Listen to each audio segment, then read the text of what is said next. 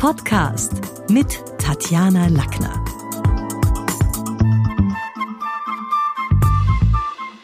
Die drei Gebote des modernen Sales-Gesprächs, um die geht's heute in dem Podcast. Und ich bringe sie gleich. Das erste ist, mach's Maul auf, sagte Luther. Und Luther hatte recht. Das zweite ist, analysiere deine Kunden, nicht deine Befindlichkeiten. Und das dritte ist, interessiere die Menschen und hör ihnen aktiv zu. Und vielleicht schauen wir mal in dieses erste, dieses Mach's Maul auf. Das war die Redemaxime von Martin Luther. Also wie hat der ganze Satz geheißen? Der hat gesagt, tritt fest auf, mach's Maul auf und hör bald auf. Und in diesem Satz steckt eine ganze Menge Wahrheit. Sales-Mitarbeiter, die durch die geschlossene Chan-Reihe reden, werden einfach schlechter verstanden und können ihre Stimme auch nicht gezielt als das Instrument einsetzen, als dass sie es gut brauchen können. Modulation braucht Raum. Resonanzmöglichkeiten finden sich bei uns im Körper, im Kopf, im Mund, im Rachenraum, in den Nebenhöhlen, in den Schläfen. Denn die Stimme im Kopf ist nicht immer die Kopfstimme. Das eine sind unsere Gedanken, die unsere Handlungsimpulse geben, und das andere sind die Auswirkungen der Schwingungen unserer Stimme, und die spüren wir sogar im Kopf. Jeder, der schon einmal Schnupfen gehabt hat, weiß, wie reduziert man plötzlich klingt, wenn alles verstopft ist da oben. Deswegen werden auch M und N die heiligen Konsonanten in der Sprechtechnik genannt, weil wir ihre Vibration, wenn wir die ganz ordentlich aussprechen, wie bei Himmel oder nennen, bis in die Nase und wenn man es richtig macht, sogar bis in die Schläfen spürt.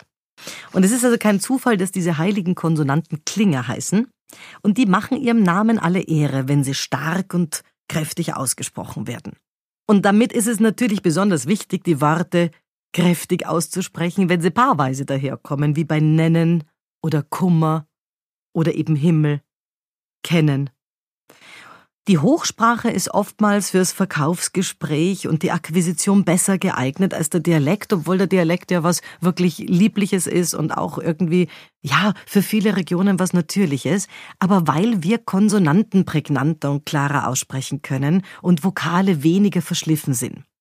Denn viele Dialekte klingen auch deswegen so lieblich und, und lieb, weil wir ein Wort aus dem anderen nudeln und dann wenig harte Anlaute zu finden sind. Und die braucht man damit irgendwie, also gerade jetzt in, in Bankgesprächen oder in ernsthaften Versicherungsgesprächen, damit es auch klar ist. Tritt fest auf. Der erste Teil von Luthers Credo. Und es bedeutet natürlich, dass wir lieber selbstbewussten Menschen zuhören, die mit klarer Stimme argumentieren und auch körpersprachlich überzeugend sind im Verkaufsgespräch, also niemand will irgendwie im Schluck Wasser in der Kurve zuhören, ja? Körperspannung heißt deshalb das Zauberwort. Und da geht es ein bisschen um geführte Bewegungen, um Eleganz. Das ist hier gefragt und das kann man auch im Sitzen zeigen. Also ob man jetzt einfach nur mit Sachen rumschmeißt oder ob man einen Gedanken auch führt. Ob der Gedanke bis in die Fingerspitzen geht und man auch ein bisschen die Gestik damit dazu nimmt. Natürlich leiden viele Verkäufer unter Zeitdruck. Aber man kommt oft durch ruhige Bewegungen und von außen kann man dann nach innen arbeiten in die, in die Selbstwirksamkeit und besser zu sich, wenn man die Tür zumacht und jetzt mal in Ruhe geführte Bewegungen macht. Weil sonst hat man einfach, wenn man da nur reinkommt und rumfuchtelt, das Charisma von einem Wurstbrot. Und der letzte Teil des Luthergebots Hör bald auf ist ernst zu nehmen. Denn auch bei einem Verkaufsgespräch, ähnlich wie bei der Präsentation, gibt sowas wie einen Redeflow. Und wer erst sehr spät in den Redeflow kommt und die Älteren oder die, die alten Hasen im Verkauf wissen das natürlich, dass es auch sowas gibt wie eine Redeflow-Ekstase des Speakers. Wenn man das Gefühl hat, ich habe den anderen und heute geht's wirklich gut und es geht, es gelingt mir ein Verkauf nach dem anderen. Also wer in diesen Redeflow erst sehr spät kommt, und dann aber das Rampenlicht bis zur Publikumsdämmerung auskostet, der lähmt und wird nicht abgefeiert. Das zweite Gebot, das war analysiere deinen Kunden. Und da schauen wir uns mal an, was man analysieren kann. Denn jemand, der im Verkauf ist, muss über ein hohes Maß an Menschenkenntnis verfügen. Und das bedeutet, nicht, was wir über den Kunden glauben oder erzählt bekommen haben oder erspüren, ist relevant, sondern was wir selber sehr schnell abchecken. Wie beim Arzt, der uns ja auch abtastet. Also Banker beispielsweise müssen wissen, was sind die Pressure Points meines Kunden. Und Pressure Points sind ja übersetzt Schmerzpunkte. Da geht's jetzt nicht um die, um die Schmerzpunkte in der Schulter oder in Gelenken, sondern darum, wie risikobereit oder zum Beispiel aktienavers ist jemand. Wo liegen so somatische Marker? Okay, was ist ein somatischer Marker? Der portugiesische Neurowissenschaftler, das war der Antonio Damasio, hat irgendwann mal herausgefunden, dass wir auf jeden neuen Reiz binnen 250 Millisekunden auch körperlich reagieren. Und Entscheidungsprozesse wie zum Beispiel Geldgeschäfte oder der Kauf von großen Immobilien, das ist natürlich immer dann, wenn es ums Geld geht, dann löst es eine Flut an neuen Reizen aus. Und wenn ein Kunde beispielsweise beim Wort Aktie wie aus der Pistole geschossen sagt, nein, also das kommt für mich überhaupt nicht in Frage, da behalte ich mein Geld lieber und investiere es in Immobilien, dann hat man offenbar einen somatischen Marker bei dem der wischt. Ja, also dann kann sich jeder Verkäufer die Missionarsarbeit und die Bekehrung sparen, die, die da dann sagen, naja, nein, nein, aber so schlimm ist es nicht und ähm, Sie werden schon sehen, das ist eine Frage von Frühwarnsystemen oder Aktienmix und wie ist Ihre Hausbank an der Seite, bla bla bla, nützt alles nichts, denn diese heftige Reaktion bei dem Wart hat auch somatisch zurückgemeldet, dass es da jetzt nicht viel zu gewinnen gibt. Und den Fehler machen aber immer wieder Sales-Mitarbeiter, dass sie dann in den Überzeugungsring steigen und bitterlich verlieren. Weil mit jedem weiteren Wort verliert der Kunde das Vertrauen und hat man natürlich den Eindruck, du willst mich doch jetzt nur überreden. Nein, ich mag keine Aktie. Was sollte man noch wissen? Ich finde es auch gut, wenn man erkennt, was sind so die Trigger meines Gegenübers.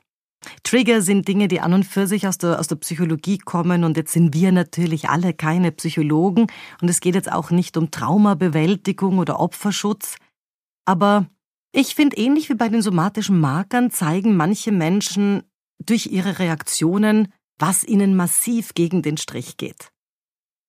Also manchmal liegt hinter einer komischen oder abweisenden Verhaltensart von einer Kundin oder einem Kunden auch ein Trigger. Ein Beispiel macht das vielleicht klarer.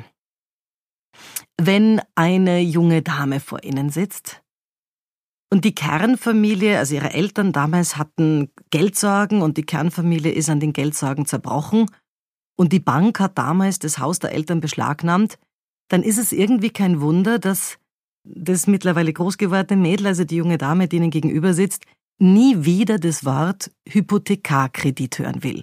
Und als letztes von ihrem Bankberater. Also auch das wäre so ein Trigger, wo natürlich alte Wunden, wo alte Muster sofort wieder greifen. Nein, der wird man in diesem Leben sowas nicht mehr verkaufen können und man soll es auch nicht probieren. Also man soll als Verkäufer auch wissen, was ist urbares Land und Feld und was hat jetzt einfach auch keinen Sinn. Der nächste Punkt ist die Frage, bei welchen Glaubenssätzen hole ich meine Kunden ab? Also Glaubenssätze.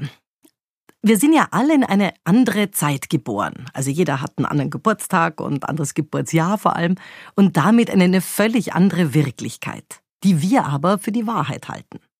Unsere Kunden kennen vielleicht ihre Bank noch aus besseren Zeiten, da gab's noch Zinsen, da gab's vielleicht noch eine nette persönliche Betreuung und manchmal wurde auch bei Losses und Defaults, ja, vielleicht am Land mal ein Aufschub gewährt oder mal das eine oder andere Auge zugedrückt. Das hat sich durch den technischen Fortschritt, die Digitalisierung und ganz bestimmt auch die vielen Compliance-Regeln geändert. Die Frage ist deshalb, aus welchem Erlebnishorizont hole ich meinen Kunden in das Beratungsgespräch? Muss ich dagegen steuern, weil er schon negativ und zwider ist und ihn das alles eigentlich überfordert? Oder gilt es klar zu ja, dass auch wir manchmal der guten alten Zeit nachtrauern, als wir Kunden eben auch noch mehr anbieten konnten? Also diese Glaubenssätze, was sind so landläufige Behauptungen, die in den Köpfen meiner, meines Gegenüber, in den Köpfen meiner Kunden da ist, wogegen muss ich eigentlich hier auch aufklären? Das ist was, was wichtig ist, bald rauszuhören.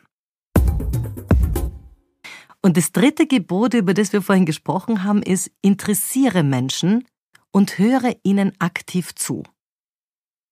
Wir alle sind täglich Kunden von irgendjemanden und wünschen uns auf der anderen Seite des Salesgesprächs einen empathischen, freundlichen Menschen und nicht nur einen Firmenvertreter, der durchs Hemd seine Muckis zeigt und der selber ja ganz offensichtlich auf dem Karrieretrip ist, wo Kunden für ihn nur monetarisierte Namen und der Mensch hinter den Namen, also ihm offensichtlich wurscht sind und es nur um seine Provision geht.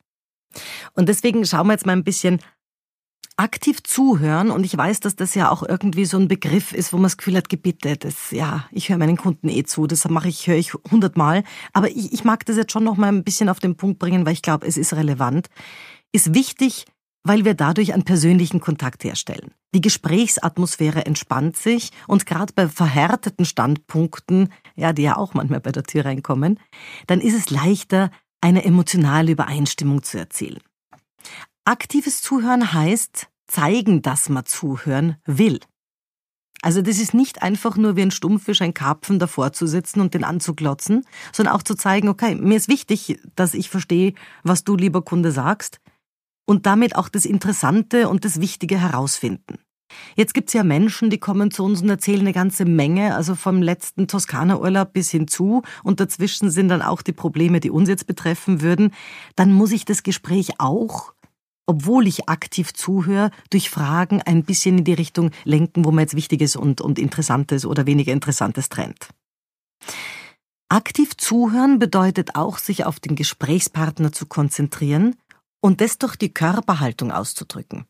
Also wenn ich da jetzt dauernd seitlich mit meinen Füßen weg bin vom gegenüber sitzenden Kunden, weil ich da rechts am PC bin, links irgendwo anders mit Papierlen ausfüllend zu Gang und dem eigentlich nie als Mensch gegenüber sitze, dann ist es nicht nur ergonomisch allalong für mich, sondern auch im Vertrauen für den ein Problem. Keine Ablenkungen entstehen zu lassen. Also immer öfter, und das erlebe ich, wenn ich so für Sales-Schulungen eingeladen bin, um ähm, ein bisschen zu schauen, wie, wie machen das die Menschen da, wie machen das die Mitarbeiter, wo gibt's Optimierungsfelder, fällt mir auf, dass das Privathandy am Tisch liegt, dass dann, wenn irgendwo was reinkommt, auch wenn es lautlos reinkommt, sofort draufgeschaut wird. Das sind Dinge, die gehen nicht. Die gehen nicht im Sales, die gehen nicht im Verkaufsgespräch. Das Privathandy hat am Tisch nichts verloren, also außer es ist irgendwie ein Mann, dessen Frau gerade entbindet und dann ist die Frage, warum ist er in der Arbeit die eigene Meinung zurückzuhalten, sondern auch mal den anderen reden zu lassen und Pausen auszuhalten. Denn wenn jetzt jemand nicht nur im Wald und Wesen und ich möchte mich mal informieren Gesprächssound kommt, sondern wenn es wirklich auch ein Problem gibt, dann können das die ersten Zeichen für Unklarheiten, Angst, Ratlosigkeit sein. Und da dann drüber zu gehen, nur damit die Laune gut bleibt, das bringt gar nichts.